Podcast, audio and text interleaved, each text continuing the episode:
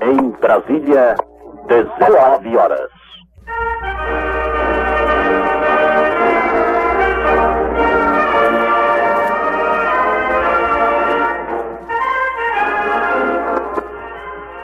Esta é a voz do Brasil com o Jornal Nacional.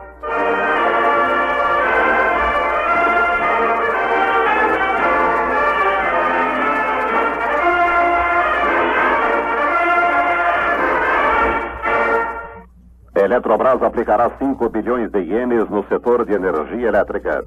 Previdência baixa normas para inscrição de empresas no IAPAS. O governo de Minas Gerais iniciou a exploração de jazida de zinco e chumbo de Morro Agudo nas proximidades de Paracatu. As obras estão orçadas em 1 bilhão e 300 milhões de cruzeiros e a jazida começará a produzir em 1981, podendo transformar-se no mais importante centro de não ferrosos do Brasil. O Instituto Nacional de Educação de Surdos instalou hoje no Rio uma exposição de trabalhos artesanais para o ensino profissionalizante. Integra a Semana Dinâmica em comemoração aos 121 anos de criação do Instituto. A Secretaria de Cultura, Ciência e Tecnologia de São Paulo e Centro das Indústrias do Estado firmaram um convênio para a criação do Núcleo de Desenho Industrial na capital paulista.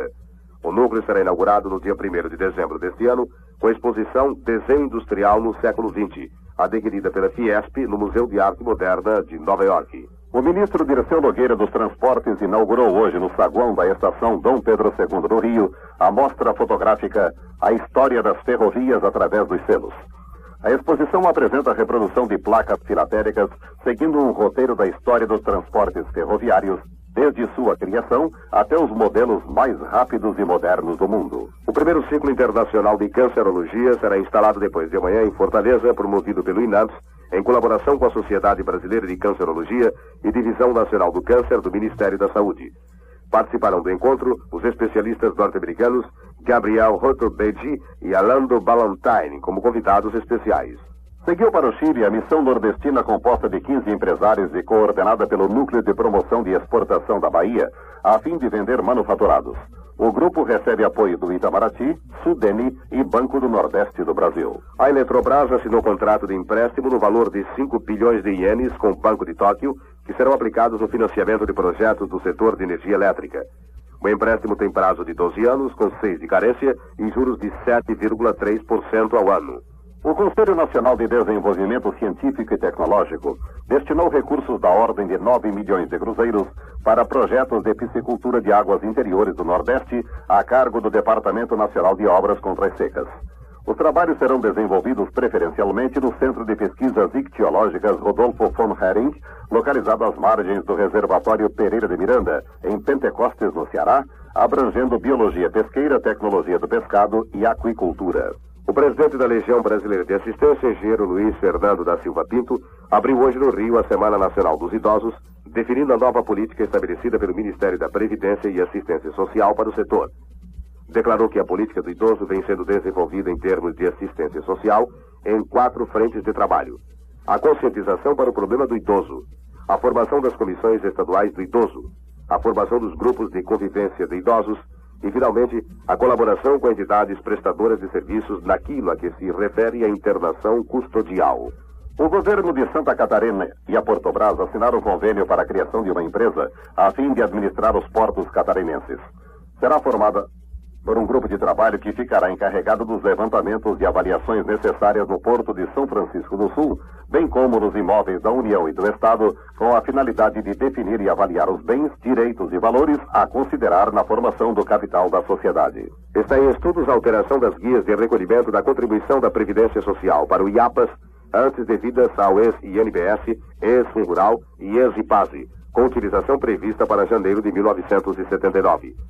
A alteração tem por objetivo a simplificação do sistema de arrecadação, possível com a utilização de uma guia única para o recolhimento das contribuições devidas pelos trabalhadores urbanos, rurais e funcionários públicos, de acordo com a orientação do Sistema Nacional da Previdência e Assistência Social.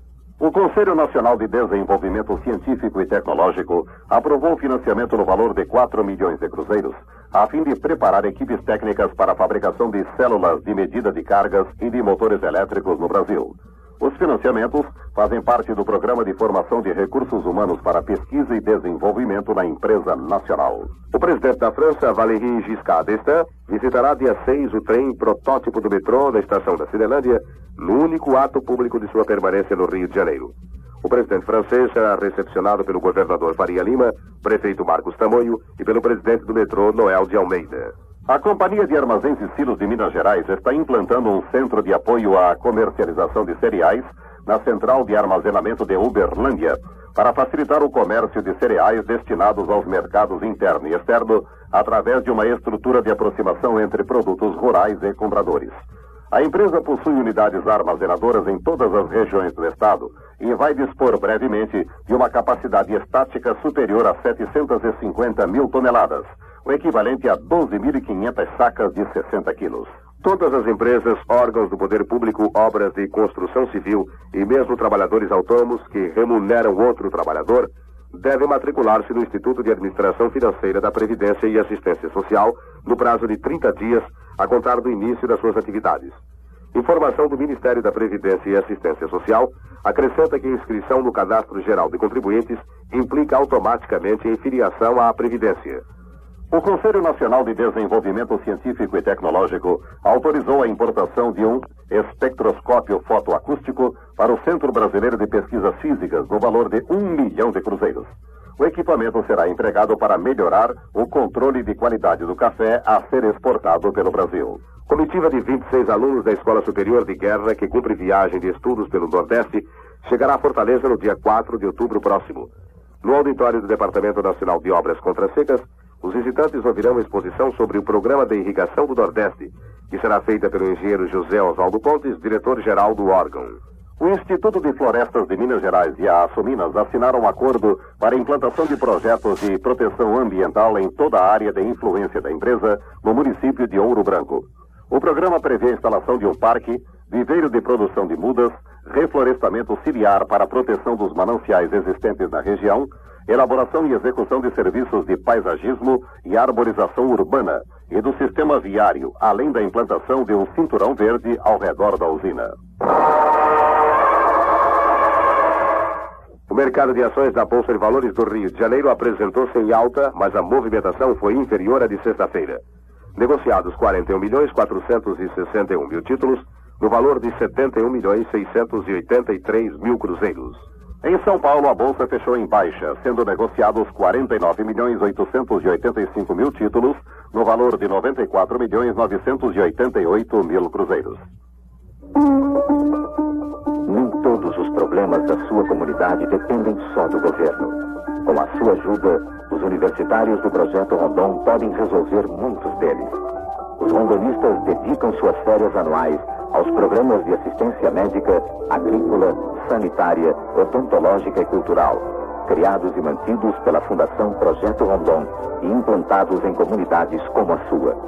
Quando encontrar os universitários do Projeto Rondon, confie neles, pois eles são os jovens que vão dirigir o Brasil de amanhã com os conhecimentos adquiridos hoje.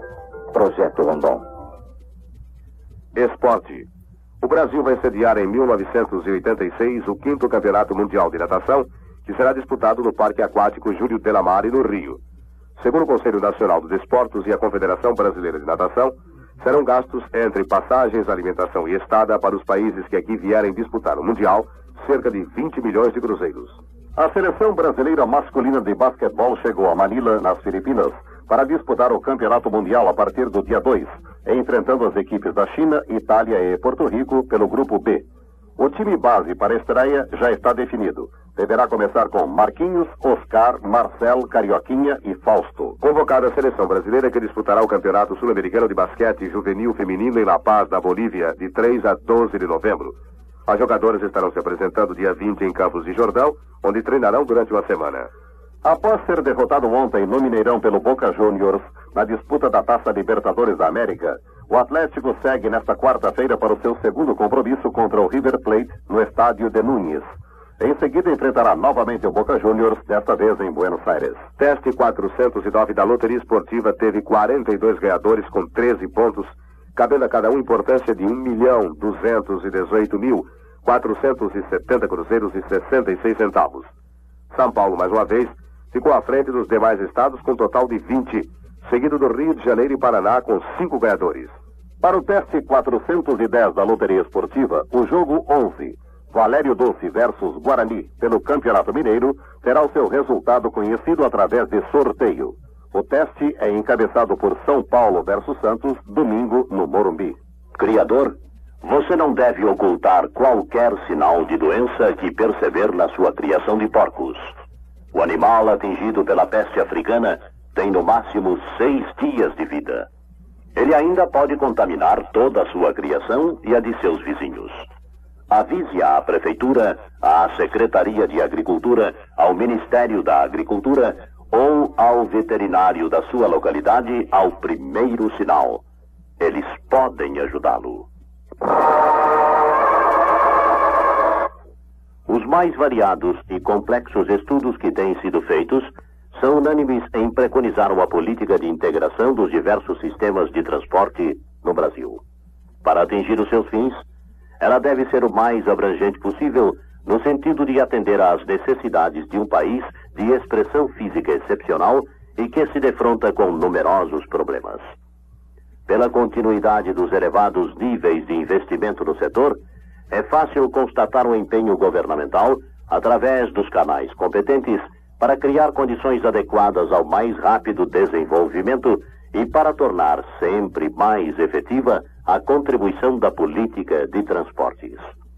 Ainda há pouco, o comandante José Carlos Franco de Abreu, secretário-geral do Ministério dos Transportes, membro da Comissão Coordenadora de Implantação e Desenvolvimento do Transporte Intermodal, falando durante o segundo ciclo de conferências para executivos, realizado no Rio de Janeiro e promovido pelo Instituto Acadêmico de Reciclagem de Executivos, destacava as implicações da medida e o que ela representa no processo de desenvolvimento do país e sua socioeconomia. O comandante Franco de Abreu deu ênfase especial ao problema dos containers no Brasil. Lembrou que o país possui uma costa de aproximadamente 7.500 quilômetros de extensão, dotada de 29 portos de todos os tipos. Falou a respeito do transporte ferroviário e rodoviário. Afirmou: a integração real dos transportes, requisito básico para a operação intermodal, só poderá existir quando a rodovia, a ferrovia, os portos e os meios aquaviários estiverem preparados para recebê-la, considerando-se nessa adequação todo o conjunto de fatores físicos, operacionais, fiscais, tarifários e comerciais. Esclareceu também que, através da integração dos sistemas, deseja-se que o transporte intermodal venha a ocupar com a possível brevidade um lugar de destaque no tráfego doméstico, com benefícios para a economia do país. A integração dos transportes é hoje efetivamente, disse ele, uma das metas prioritárias de todos os países, objetivando a racionalização dessa importante função intermediária para maximizar o valor de sua contribuição ao funcionamento do sistema econômico. Com governo e iniciativa privada integrados nesse propósito, compreendendo sua relevância, é preciso que se aproveitem as vias, meios e instalações existentes de forma a serem eliminadas, até onde for possível, as ociosidades verificadas, procurando-se assim a utilização do sistema até a sua total saturação. Enfatizou o comandante Franco de Abreu que, a partir daí, de seu aproveitamento pleno, a expansão do sistema de transportes deve acompanhar o crescimento da própria economia nacional sem estrangulamentos.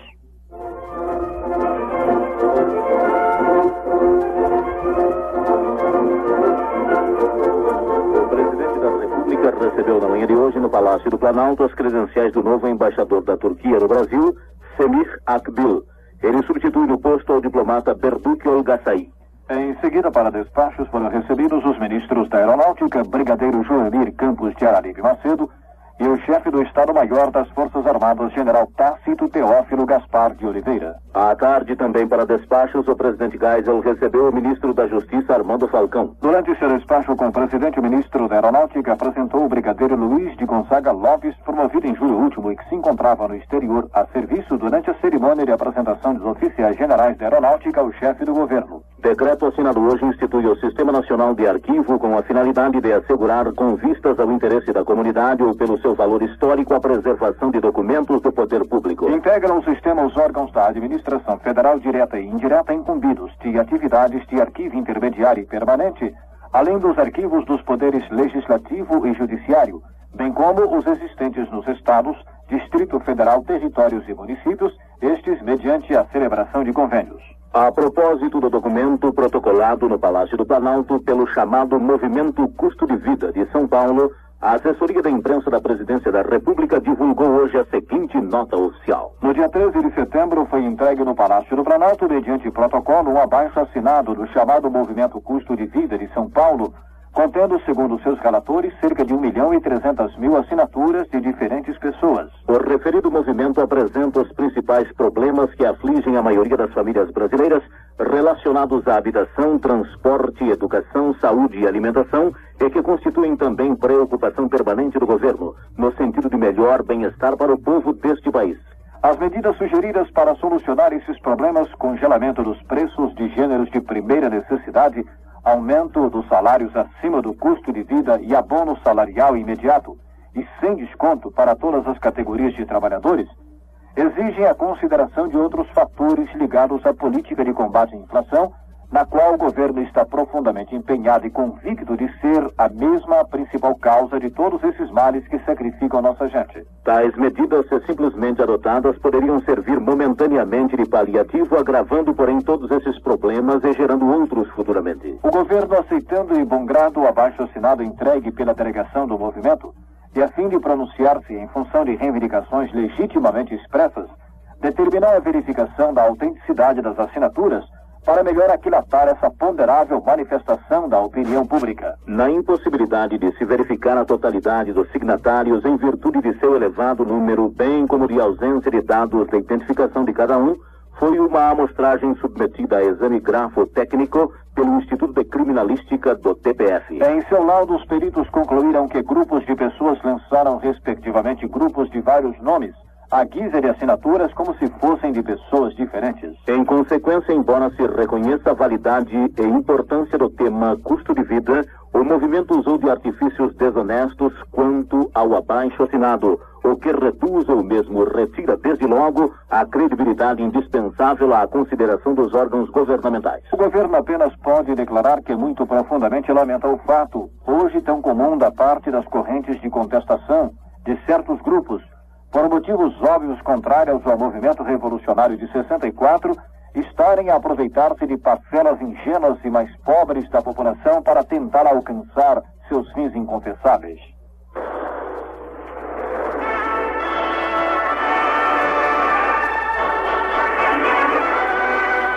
Encerrou-se recentemente o mercado do couro na Itália, um dos maiores eventos mundiais do couro e do calçado. Os fabricantes brasileiros que participaram do certame receberam do Itamaraty o estande de exposição inteiramente montado e todo o apoio local para contatos com os compradores. Esse apoio é dado a todas as empresas que comparecem às feiras e exposições do programa oficial do Itamaraty. O Brasil conseguiu criar uma imagem à altura dos seus esforços no setor, graças à formação de um sistema próprio de comercialização e distribuição mantendo posição de proeminência para o calçado e o couro brasileiro nos mercados mundiais. Durante o mercado do couro, foram realizados vários contatos comerciais com importadores italianos e efetivadas vendas imediatas de 650 mil dólares. As possibilidades de negócios futuros decorrentes do mercado do couro na Itália são da ordem de 4 milhões e meio de dólares. Para informações sobre as feiras que estão sendo programadas no setor de artigos de couro em 1979, o interessado deve dirigir-se à divisão de feiras e turismo do Itamaraty, em Brasília. O projeto DataJus, desenvolvido pela Previdência na Justiça Federal de São Paulo, teve seus trabalhos iniciados com a obtenção de um visor de microfichas, onde foram colocados todos os devedores.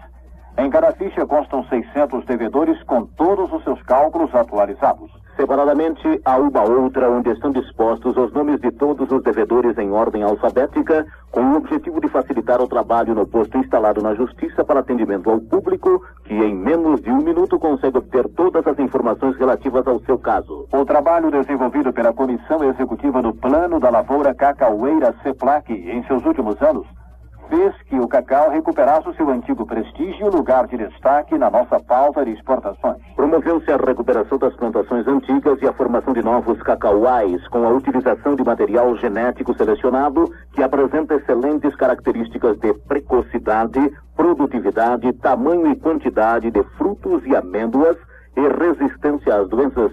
Enfim, os novos cacauais receberam espécies selecionadas que garantirão o incremento da produção e, consequentemente, o aumento de divisas pela maior quantidade e qualidade do produto oferecido. O trabalho de formação e renovação dos cacauais vem se realizando em ritmo crescente e mais de 60 mil hectares já foram plantados com as novas sementes. A par desse trabalho, a CEPLAC realiza a qualificação da mão de obra empregada na lavoura com a formação de técnicos e práticos agrícolas, além do treinamento intensivo de milhares de trabalhadores rurais. A preparação dessa mão de obra é feita na Escola Média de Agricultura da região cacaueira, criada pela CEPLAC em 1964 e que atualmente é o maior centro de ensino profissionalizante de formação de mão de obra voltada para a agricultura no estado da Bahia. Com o objetivo de executar programa de ação de caráter permanente visando a seleção, recrutamento e aperfeiçoamento dos recursos humanos, a Previdência Social promove um plano de treinamento específico da linha de arrecadação e fiscalização. A medida possibilitará a melhoria dos sistemas visando o cumprimento das metas necessárias e o perfeito desenvolvimento do SIMBAS. Os cursos serão estendidos também à clientela externa, contribuintes, agentes arrecadadores e representantes locais da Previdência e Assistência Social. Segundo o regulamento do Programa Especial de Financiamento de Teses e Estudos sobre o Trabalho, os servidores do Ministério do Trabalho que preencham as condições estabelecidas terão prioridade na concessão de financiamento. Conforme portaria do Ministério do Trabalho, a comissão coordenadora do programa poderá recomendar ao ministro a redução do horário do trabalho, concessão de licença especial aos funcionários. Em ambos os casos, não haverá prejuízo de remuneração ao servidor que deseje cursar pós-graduação a nível de mestrado ou doutorado ou realizar trabalho de tese. Segundo estabelece o PEB, Serviço Especial de Bolsas de Estudo do Ministério do Trabalho, a carência do reembolso de bolsas para estudantes universitários e de cursos técnicos prioritários de segundo grau é de 12 meses. Na fixação deste prazo, foi considerado o tempo necessário para que o beneficiado se organize economicamente. As parcelas de restituição sempre são em número superior àquelas recebidas pela escola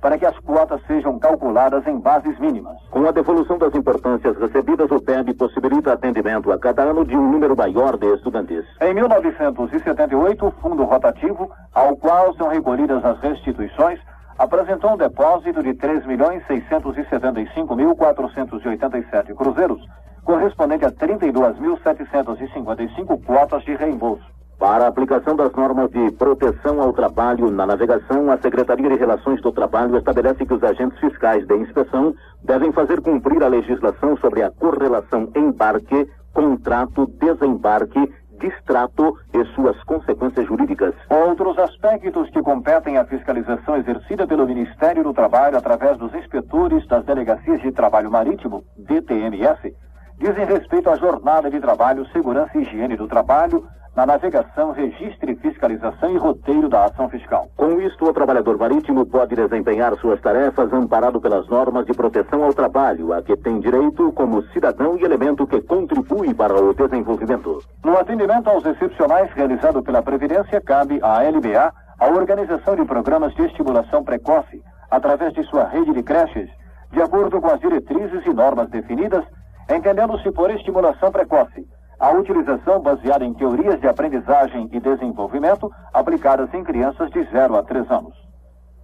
Os excepcionais são divididos em grupos diagnóstico com características próprias e cada um terá um tratamento adequado. O Ministério da Saúde distribuiu hoje a seguinte nota oficial. O Ministério da Saúde reafirma que não há qualquer indicação no momento para se proceder a uma vacinação da população contra a meningite meningocócica em Brasília ou em qualquer outro ponto do território nacional. As medidas de controle hoje indicadas para os casos isolados que venham a ocorrer são as mais eficazes e consistem no pronto diagnóstico e tratamento dos doentes, bem como na medicação preventiva das pessoas que habitam a mesma casa do doente. Estas medidas são as que vêm sendo executadas sob a orientação das secretarias de saúde. A população pode estar tranquila, pois esta reafirmação decorre da vigilância epidemiológica que vem sendo feita continuamente pelo Ministério da Saúde, não havendo, no momento, qualquer evidência que recomende novas vacinações. Ainda este ano, a Central de Medicamentos pretende dinamizar o programa de pesquisa e modernizar os setores de controle de qualidade de laboratórios da rede oficial de produção e reaparelhamento das faculdades de farmácia das universidades convenientes. Os recursos utilizados pela SEM este ano estão assim divididos. 942 mil cruzeiros para o subprograma de produtos profiláticos e terapêuticos, 35 mil cruzeiros para a administração geral, 18 mil cruzeiros para pesquisa científica e 2 mil para divulgação dos produtos. Atenção! Os sintomas da peste suína africana são parecidos com os da peste suína comum. Entre eles estão febre alta, dificuldade de andar, dificuldade respiratória, tosse, manchas vermelhas ou azuladas nas orelhas e outras partes do corpo. Ao menor sinal destes sintomas ou de qualquer outro na sua criação, chame o veterinário. Só ele pode ajudá-lo.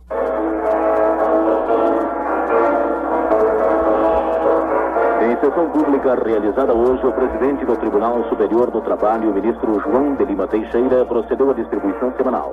Sorteados 324 feitos, coube a cada ministro a quota de 21 processos como relator e 7 como revisor.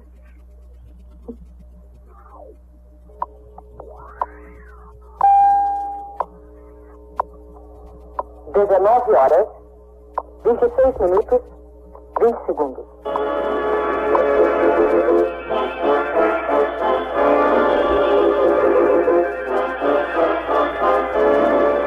Cotações do mercado agrícola. O Centro da Informação de Mercado Agrícola do Ministério da Agricultura forneceu hoje as seguintes cotações de preços para venda no atacado em Recife. Batata inglesa comum especial entre 260 e 300 cruzeiros o saco de 60 quilos. Batata inglesa lisa especial entre 300 e 340 cruzeiros. Feijão mulatinho comum entre 620 e 670 cruzeiros. Feijão mulatinho extra entre 680 e 720 cruzeiros. Tomate especial a 200 cruzeiros a caixa de 23 quilos. Cebola canária entre 105 e 120 cruzeiros o saco de 15 quilos. Cebola pera entre 105 e 120 cruzeiros.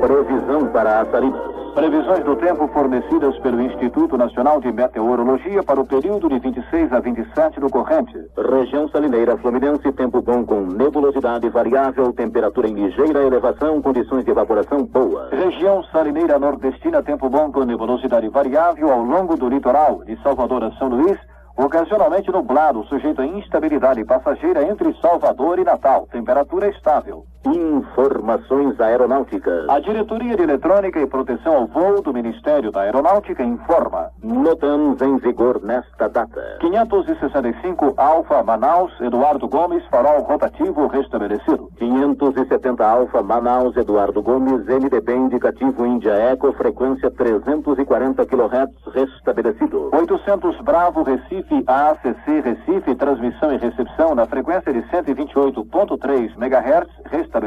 809 Bravo Fortaleza, Alto da Balança, espaço aéreo com centro no ponto de 3 graus 6 minutos sul e 38 graus 32 minutos oeste e raio de 2 quilômetros. Perigoso, até altitude de 2.200 metros, nos dias 1, 7, 8, 14, 15, 21, 22, 28 e 29 de outubro, do nascer do sol às 10 horas e 30 minutos Zulu e das 19 horas e 30 minutos Zulu até o pôr do sol, por motivo de saltos de paraquedistas. 462 Charlie, Rio de Janeiro. Espaço aéreo concentra no ponto de 22 graus 59 minutos sul e 43 graus 6 minutos oeste. Raio de 2 quilômetros perigoso até altitude de 400 metros no dia 18 de outubro, das 22 horas e 20 minutos às 23 horas Zulu, por motivo de saltos de paraquedistas. 272 Foxtrot Brasília, TME, canal 106 restabelecido. 458 Charlie Resende. Espaço aéreo concentra no ponto 22 graus 29 minutos sul e 44 graus 27 minutos oeste. Raio de 2 quilômetros perigoso até altitude de 2.100 metros nos dias 4, 6, 7, 8, 11, 13, 14, 15, 18, 20, 21, 22, 25, 27, 28 e 29 de outubro, das 10 às 21 horas Zulu por motivo de saltos de paraquedistas. Avisos aos navegantes. A Diretoria de Hidrografia e Navegação do Ministério da Marinha informa. Atlântico Sul, Brasil. 1313R Costa Sul, farol Tramandaí, número internacional G0607, 4 apagado temporariamente. 1314R Costa Sul, ponta de Juatinga, farol Juatinga, número internacional G0458, característica restabelecida. 1315R Costa Norte, informação sobre embarcação desaparecida, barco de pesca vela. Detalhes: nome, pais e filhos. Comprimento 60 metros, costado branco, vela branca com círculos vermelhos. Tripulação, quatro pescadores. Posição aproximada. Ponta Caiçaras, latitude 5 graus, 3 minutos sul. E longitude 36 graus, 2 minutos oeste. Cancela, avisa aos navegantes, 1308R barra 78.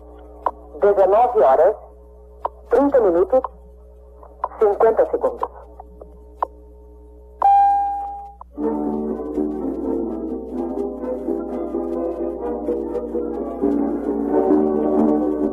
Neste ponto, a Voz do Brasil encerra o seu informativo referente aos poderes executivo e judiciário e passa a transmitir diretamente do edifício do Congresso Nacional o noticiário do Poder Legislativo sob a responsabilidade das mesas do Senado Federal e da Câmara dos Deputados.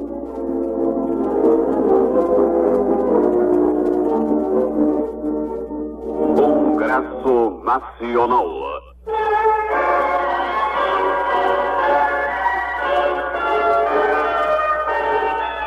Senado Federal.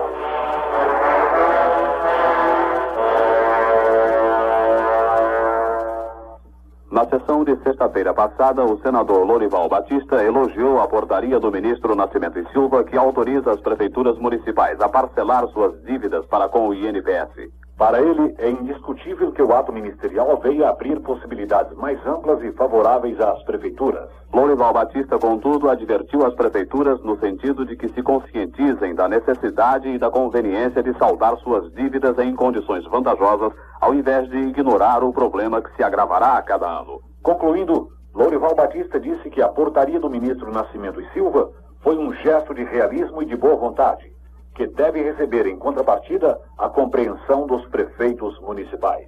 Na opinião do senador Marcos Freire, a segunda pesquisa nacional por amostra de domicílios divulgada pelo IBGE desmente a triunfalista linguagem oficial e mostra aspectos dramáticos da realidade brasileira na área da educação. Salientou que, mesmo em áreas mais desenvolvidas como Rio, São Paulo e sul do país, a pesquisa constatou o deplorável crescimento dos índices de analfabetismo. Citando itens da pesquisa, Marcos Freire mostrou que no Rio de Janeiro o coeficiente de crianças de 5 a 9 anos que não sabem ler ou escrever passou de 40,9% em 1973 para 52,9% em 1976, ou seja, aumentou cerca de 30% em quatro anos.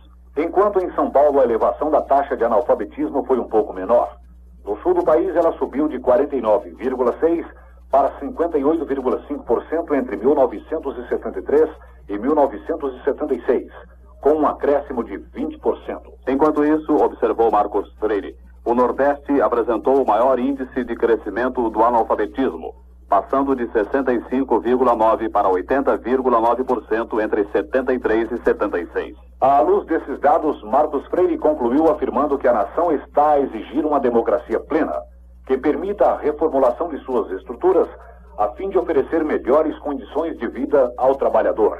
E garantiu que esta tem sido a meta do MDB. O senador Otto Lehmann pediu ao presidente da República que prorrogue a isenção do pagamento do imposto de renda sobre as operações de alienação de imóveis do ativo fixo das empresas, cujo produto reverta ao capital da alienadora. Disse que a isenção concedida até 31 de dezembro deste ano tem evitado que os empresários se vejam forçados a recorrer a empréstimos para reforço de capital de giro, impedindo assim o inflacionário pagamento de juros. Otto Lehmann afirmou que a isenção é salutar para a economia, como tem sido reconhecido pelos próprios ministros da área econômica. O senador Lázaro Barbosa apoiou o documento intitulado Carta de Salvador, emitido ao final do 5 Congresso Brasileiro de Radialistas, realizado de 15 a 17 do corrente na capital baiana. Afirmando que se trata de um documento importante, Lázaro Barbosa salientou que os radialistas pedem a eliminação da censura prévia ao rádio e à televisão, a revogação do decreto-lei que restringe o direito de greve e providências contra a proliferação de programas de origem estrangeira, bem como dos que divulgam a violência.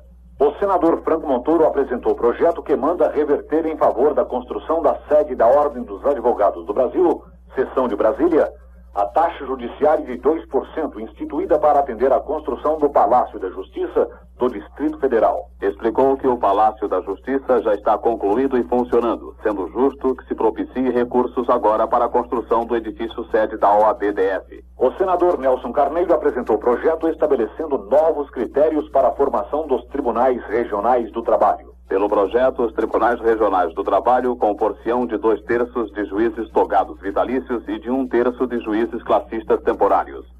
E determina ainda que os juízes representantes classistas serão eleitos por maioria de votos pelas entidades sindicais de grau superior, com sede na respectiva região, em reunião convocada pelo presidente do Tribunal Superior do Trabalho. Por sua vez, o senador Orestes Quercia, através de projeto, propôs que o auxílio-doença se constitua de uma renda mensal correspondente a 80% do salário de benefício, mais 2% desse salário por ano completo de atividade abrangida pelo regime da Previdência Social. E o senador Vasconcelos Torres propôs a inclusão de um adido agrícola nas embaixadas do Brasil na Argentina, Uruguai, Estados Unidos, Canadá, França, Itália, União Soviética, Nova Zelândia, Austrália e Japão justificou dizendo que isso permitirá ao Brasil acompanhar mais de perto as novas técnicas agrícolas empregadas por países de notável desenvolvimento no setor. O Senado aprovou na última sexta-feira, em regime de urgência, projeto que estabelece normas de garantia para os consumidores de veículos automotores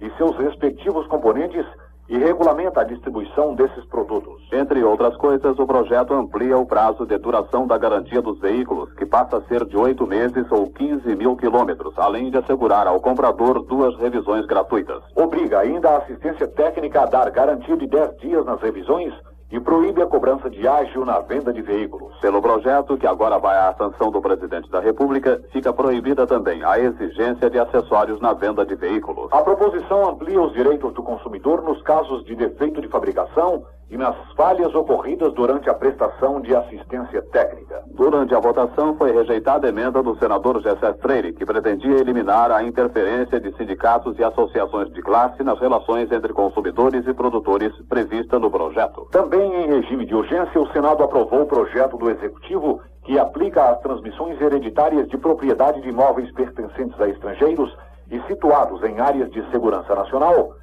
a obrigatoriedade de que seja ouvido o Conselho de Segurança Nacional. Encaminhando a votação do projeto pelo MDB, o senador Dirceu Cardoso manifestou-se a favor da aprovação. Também sexta-feira, o Senado rejeitou três projetos. O primeiro de autoria do senador Benjamin Fará.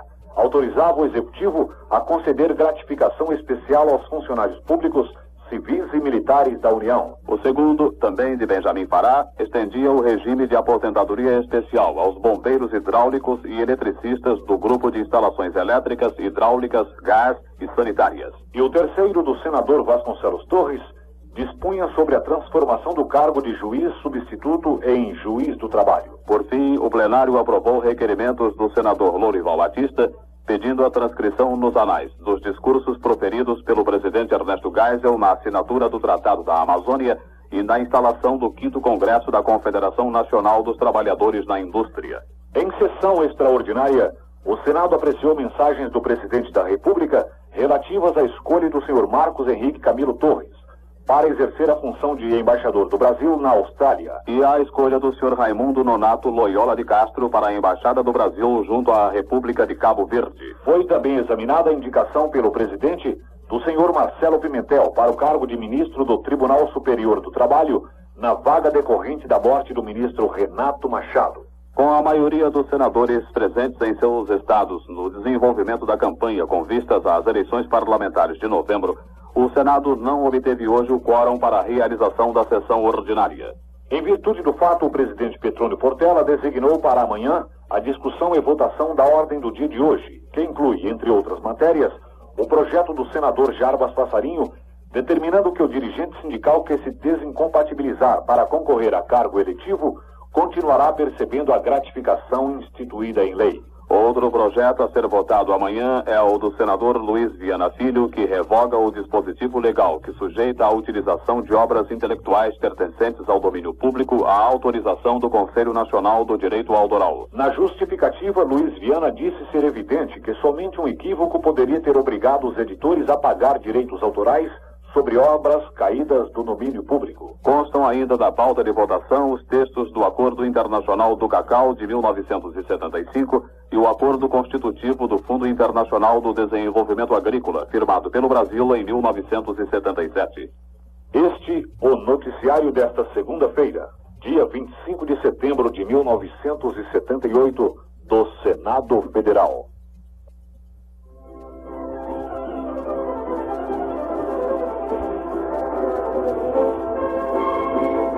Informativo Câmara dos Deputados. Maior participação dos municípios na Receita Federal. Brasil em nova ordem jurídica e a gratificação de produtividade a servidor público federal estão entre os assuntos da sessão de hoje.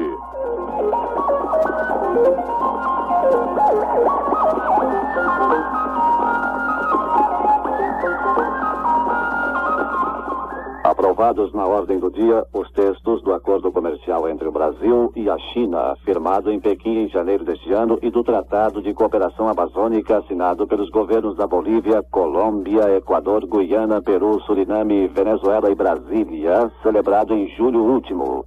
De iniciativa do Executivo foram ainda acolhidas em plenário as seguintes proposições. Transferindo ao patrimônio da Universidade Federal do Rio Grande do Sul os bens por ela administrados atualmente. Prorrogando até 31 de dezembro de 1978 o prazo previsto na lei que regula o procedimento para o registro de propriedade de bens imóveis discriminados administrativamente ou possuídos pela União e tratando de forma a eliminar disparidades da reestruturação dos cargos em comissão das secretarias do Tribunal Federal de Recursos e do Conselho da Justiça Federal. Em segunda discussão foi também aprovado o projeto do deputado José Carlos Teixeira que atribui a seguinte redação ao parágrafo único do artigo 12 da Lei Orgânica da Previdência Social. Mediante declaração do segurado, os dependentes indicados no item terceiro do artigo 11, o pai inválido e a mãe, poderão concorrer com a esposa, a companheira ou marido inválido ou com a pessoa designada na forma do parágrafo 4 do mesmo artigo, salvo se existirem filhos com direito à prestação, caso em que caberá àqueles dependentes desde que vivam na dependência econômica do segurado e não sejam filiados a outro sistema previdenciário, apenas assistência médica. O parágrafo 4 de que trata o texto assinala. Não sendo o segurado civilmente casado, considerar-se-á tacitamente designada a pessoa com que se tenha casado segundo o rito religioso, presumindo-se feita a declaração prevista no parágrafo anterior. Por cinco sessões, foi adiada a votação do projeto oriundo do Senado que pretende estender ao trabalhador rural o direito a salário família. Terminado em plenário, retornou às comissões projeto do Executivo autorizando a Eletrobras a transferir para pessoas jurídicas de direito público domínio de bens encampados anteriormente vinculados à Companhia Hidroelétrica de Boa Esperança. Foram rejeitados projetos dispondo sobre a concessão de benefício aos desportos amadores e dispondo sobre a auditagem externa nas empresas, assegurando prerrogativas. O deputado César Nascimento sustentou que nestes últimos 14 anos os governos da Revolução têm esbulhado de forma desumana as classes menos favorecidas em benefício dos ricos e poderosos. O representante oposicionista ilustrou sua afirmação com matéria publicada no Diário do Comércio e Indústria, em que se comprova que as taxas de juros nas vendas ao consumidor, principalmente em eletrodomésticos, chegam a atingir até 200%, numa consagração da lei da usura, esquecendo-se o governo de que sua tão apregoada meta de que o homem era o seu objetivo. Para César Nascimento, há um empenho quase deliberado das autoridades governamentais no sentido de que não melhorem as nossas condições de distribuição de renda, já que se proíbe até às empresas de retribuírem mais justamente por iniciativa própria seus empregados, denotando um posicionamento extremamente tolerante no processo de expoliação do consumidor brasileiro. Disse ainda César Nascimento que os lojistas, justificando a margem exagerada de juros, ponderam que as vendas à vista se desenvolvem num setor muito competitivo que lhes impossibilita a usufruírem lucro operacional razoável. O representante catarinense analisou a seguir recente pronunciamento do ministro Reis Veloso sobre a conjuntura econômico-social do país, principalmente no que diz respeito ao problema do abastecimento nacional. César Nascimento condenou então que, por falta de um planejamento adequado, veja-se continuamente o país forçado a importar gêneros de primeira necessidade, o que constitui, a seu ver, uma incoerência já que quase todas as exportações são subsidiadas pelo governo através das arrecadações tributárias que atingem fundamentalmente os assalariados. O deputado Jorge Arbage afirmou que, passadas as apreensões que precederam a votação das reformas, o país se encontra numa nova ordem jurídica, esperando-se da classe política a justa compreensão para as novas responsabilidades que assumiu.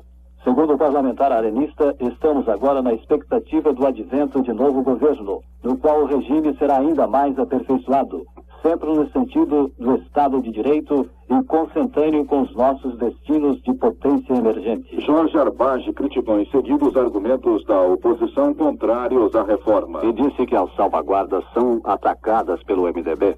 São atacadas pelo MDB fazem parte hoje dos dispositivos constitucionais de todas as nações, mesmo as mais democráticas. Para Jorge Arbage, a defesa do Estado é um imperativo de ordem universal atualmente. Quanto à figura do senador indireto, assentou o representante paraense que se ela foi preservada no projeto das reformas, o fato se deve mais à ausência de representantes do MDB na votação do destaque requerido para a emenda do senador Acioli Filho, do que propriamente a Arena, conforme comentou toda a imprensa do país. Jorge Arbage defendeu ainda o princípio da intervenção do governo nos sindicatos no estado de emergência, acentuando que a partir de 64, se há intervenção, é sempre no sentido de assegurar a autenticidade da representação dos trabalhadores em seus organismos de classe. Ressaltou também Jorge Arbage que a política salarial, por sua vez, obedece a critérios que envolvem toda a política econômica do governo. E o próprio presidente Geisel tem reconhecido o sacrifício dos trabalhadores no esforço para o erguimento da nação. E concluiu asseverando que por isto mesmo tem o governo promovido medidas capazes de suprimirem as deficiências do salário mínimo no campo assistencial e social. Numa exposição de sugestões para uma reforma tributária, o deputado José Zavalha declarou que as discussões sobre a matéria a nível de estados levaram à formação de dois grupos heterogêneos: os estados ricos, interessados em obter maior autonomia financeira, e os estados pobres, incapazes de gerar os recursos necessários aos gastos públicos por falta de bases suficientes. Para José Zavalha, enquanto os primeiros se sentem hoje incapazes de utilizar adequadamente sua ampla base tributária, tanto em razão de que a maioria dos impostos pertence à União, como porque o governo central os leva a perder parte da receita do ICM, os segundos têm sua margem de manobra muito estreita, cabendo aos seus governos a iniciativa de obter maior apoio financeiro da União. A nível de município, afirmou José Zavalha que o atual sistema tributário gera protestos referentes à dependência cada vez maior das cidades em relação aos estados. O tocante, porém, ao modelo, entende o parlamentar que as críticas são unânimes no reconhecimento de que é ele altamente centralizador.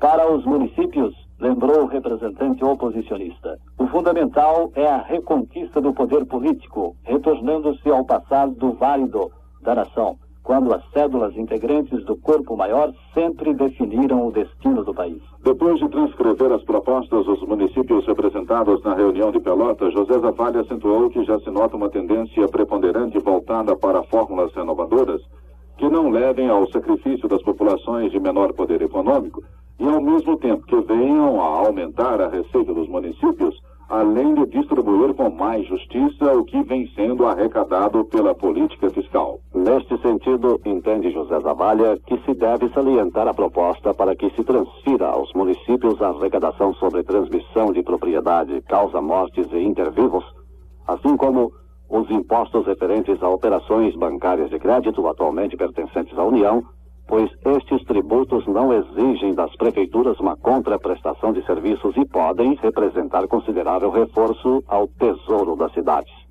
O deputado Gastão Miller reafirmou que estará sempre alerta, atuante, lutando com todas as armas válidas ao lado de outros parlamentares que serão eleitos em 15 de novembro, sem olhar facções a que pertençam ou tenham pertencido, para, de mãos dadas, fazer sentir na área do executivo as necessidades prementes de Mato Grosso, para que se torne, antes de 10 anos, uma das maiores potências da federação. Para que isto se dê, acentuou Gastão Miller, faz-se mistério que a população matogrossense se conscientize do momento histórico que vive, colaborando com os poderes constituídos, atingindo-se o objetivo nacional do desenvolvimento com segurança. Assinalou o representante arenista que cabe a Cuiabá, mais uma vez, contribuir para que o Estado progrida. Para Gastão Miller, Cuiabá está destinada a ser o centro irradiador do progresso material e cultural do Estado missão que o determinismo geográfico e histórico delegou à cidade, devendo constituir-se na catapulta pela qual será conquistada e se integrará a Amazônia Matogrossense ao contexto político, social e econômico do Brasil. Ao concluir, o representante matogrossense frisou que a revolução através da arena escolheu com felicidade o engenheiro Frederico Campos para governar o Estado, como timoneiro desta fase importante da vida do Estado, bem como de real valor histórico. Gamaliel Galvão lamentou a não aprovação de projeto de sua autoria dispondo sobre a concessão do 13º salário a todos os servidores públicos, informando que na próxima legislatura, caso seja reeleito, irá reapresentá-lo. Siqueira Campos exaltou recente pronunciamento do chanceler Azeredo da Silveira, insistindo em que o complexo dos latino-americanos com relação aos países desenvolvidos deve ser superado o quanto antes. Ao analisar trechos da fala do ministro das Relações Exteriores, parlamentar goiano lembrou que o Brasil busca alterar a velha mentalidade resultante de um colonialismo consentido para a conscientização nacional de independência, dando-nos maior projeção no plano internacional. Vasco Amaro dirigiu apelo ao presidente da Comissão de Financiamento da Produção, Paulo Viana, a fim de que libere para efeito de revenda os estoques de arroz armazenados por conta do órgão no Rio Grande do Sul. Nesse sentido, endossou reivindicação de industriais e dirigentes de cooperativas, afirmando tratar-se de legítima e justa aspiração daqueles que, no Estado, se dedicam à risicultura. A construção da estrada ligando as cidades paulistas de Jales a Santa Albertina foi solicitada por José Zavalha, para que a medida se faz necessária não só para facilitar o tráfego, mas também para permitir o escoamento mais rápido e fácil da produção de diversas áreas de Minas Gerais e São Paulo. O parlamentar paulista mostrou a necessidade de se alterar o traçado original da estrada de forma que ela corte o município de Paranapuã, dirigindo, neste sentido, apelo ao governador Paulo Egídio Martins. Gastão Miller assinalou a passagem do bicentenário de fundação da cidade matogrossense de Ladário, congratulando-se com sua população. Com base em artigo do Jornal do Brasil, César Nascimento solicitou ao governo que dê condições ao estudante brasileiro de prosseguir seus estudos após conclusão do primeiro grau, o antigo ginásio. Assinalou que em recente assembleia realizada no Distrito Federal, 1.500 professores de todo o país reclamaram urgentes providências no sentido de melhorar o ensino no Brasil. Segundo José Mandelli, a extinção do chamado senador indireto na votação do projeto de reformas políticas só não foi possível porque faltou um diálogo mais amplo, mais aberto, mais sério entre os congressistas. Jorge Arpache solicitou a abertura de linha de crédito para financiamento de recria e engorda para pecuaristas da região de Paragominas, no Pará.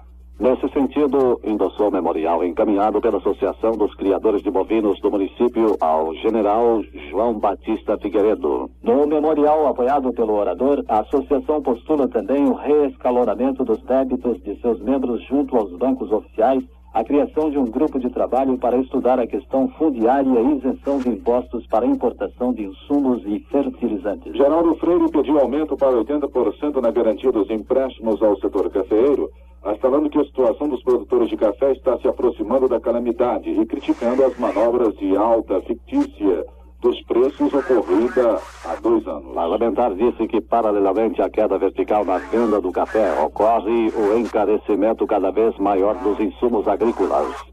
Sugeriu ainda ao governo que atenue o confisco cambial que, na sua opinião, é uma pena vexatória que somente se aplica aos que fraudam o Tesouro Nacional, aos contrabandistas e aos mal intencionados para com as finanças do país. José Bonifácio Neto afirmou que a Consine e a Embrafilme vêm prejudicando os exibidores, principalmente os menores, em virtude de suas exigências de ingresso padronizado e da obrigatoriedade de exibição de filmes nacionais durante 140 dias por ano. Segundo o representante oposicionista, a exigência desse órgão, no evidente desvirtuamento de suas funções originais, reduziram à metade o número de casas exibidoras em todo o país, pois estas não conseguem arcar com os custos de funcionamento.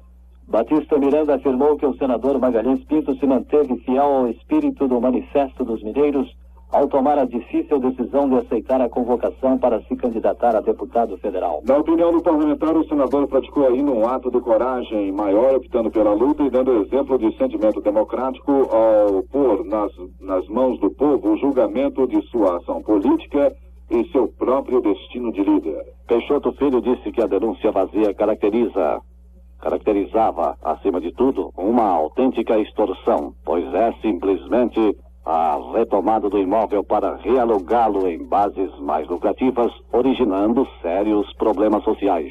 Parlamentar enfatizou que depois de 57 anos de aprovada a primeira lei sobre locação de imóveis, o país corre o risco de não ter aprovado o projeto de 1974 que, regulando a locação de prédios urbanos, consolida a legislação existente e acaba com a denúncia vazia. A H. Cunha Bueno congratulou-se com o presidente do Instituto Esperança de Amparo à Infância da cidade paulista de Valinhos, Telmo Marchiori, pelos serviços que a entidade presta aos menores carentes na faixa etária de 0 a 7 anos. Depois de registrar as diversas formas de atendimento do Instituto Parlamentar, citou as cifras relativas ao ano passado. Foram beneficiadas 2.196 crianças, o que dá a média de 183 crianças por mês. Foram apresentados sete projetos. De José Zavalli autorizando o Poder Executivo a criar o Conselho Nacional da Agropecuária CNA. De Jorge Arbage dispondo sobre estímulos ao aprimoramento gerencial das pequenas e médias empresas da Amazônia de Sério Borja, estabelecendo que a concessão dos valores relativos a férias e 13º salário será devida proporcionalmente sempre que ocorra rescisão contratual, independentemente dos motivos que a tenham determinado. De Antônio Aniberi limitando a incidência da correção monetária nos financiamentos de moradia própria, concedidos com base nos critérios do sistema financeiro da habitação ao dobro de cada empréstimo concedido. E Pacheco Chaves alterando o dispositivo da CLT para permitir diferenciação de critérios para a eleição de direção sindical e de membros de conselhos fiscais de Thales Ramalho determinando que o reajustamento das locações residenciais não poderá ultrapassar o percentual de aumento do indicativo da habitação como parcela de cálculo do salário mínimo. Antônio de Oliveira garantindo a gratificação de produtividade a servidor público federal da administração direta ou indireta em gozo de licença especial. Genervino Fonseca disse não ter participado da votação das reformas porque o governo havia anunciado que não seria permitido ao MDB qualquer destaque nem tampouco modificações substanciais no projeto recém-aprovado pelo Congresso. Sustentando que, diante disso, não viu motivo para participar do processo de votação das reformas, parlamentar criticou o seu partido que, a seu ver, tem pecado pela falta de autenticidade e anunciou o propósito de filiar-se à nova agremiação, tão logo seja extinto o bipartidarismo. Calendário eleitoral. Encerra-se amanhã prazo para que os responsáveis por todas as repartições, órgãos e unidades do serviço público oficiem ao juiz eleitoral informando o número, a espécie e lotação dos veículos e embarcações de que dispõe. Presidiu a sessão de hoje o deputado João Clímaco, terceiro secretário.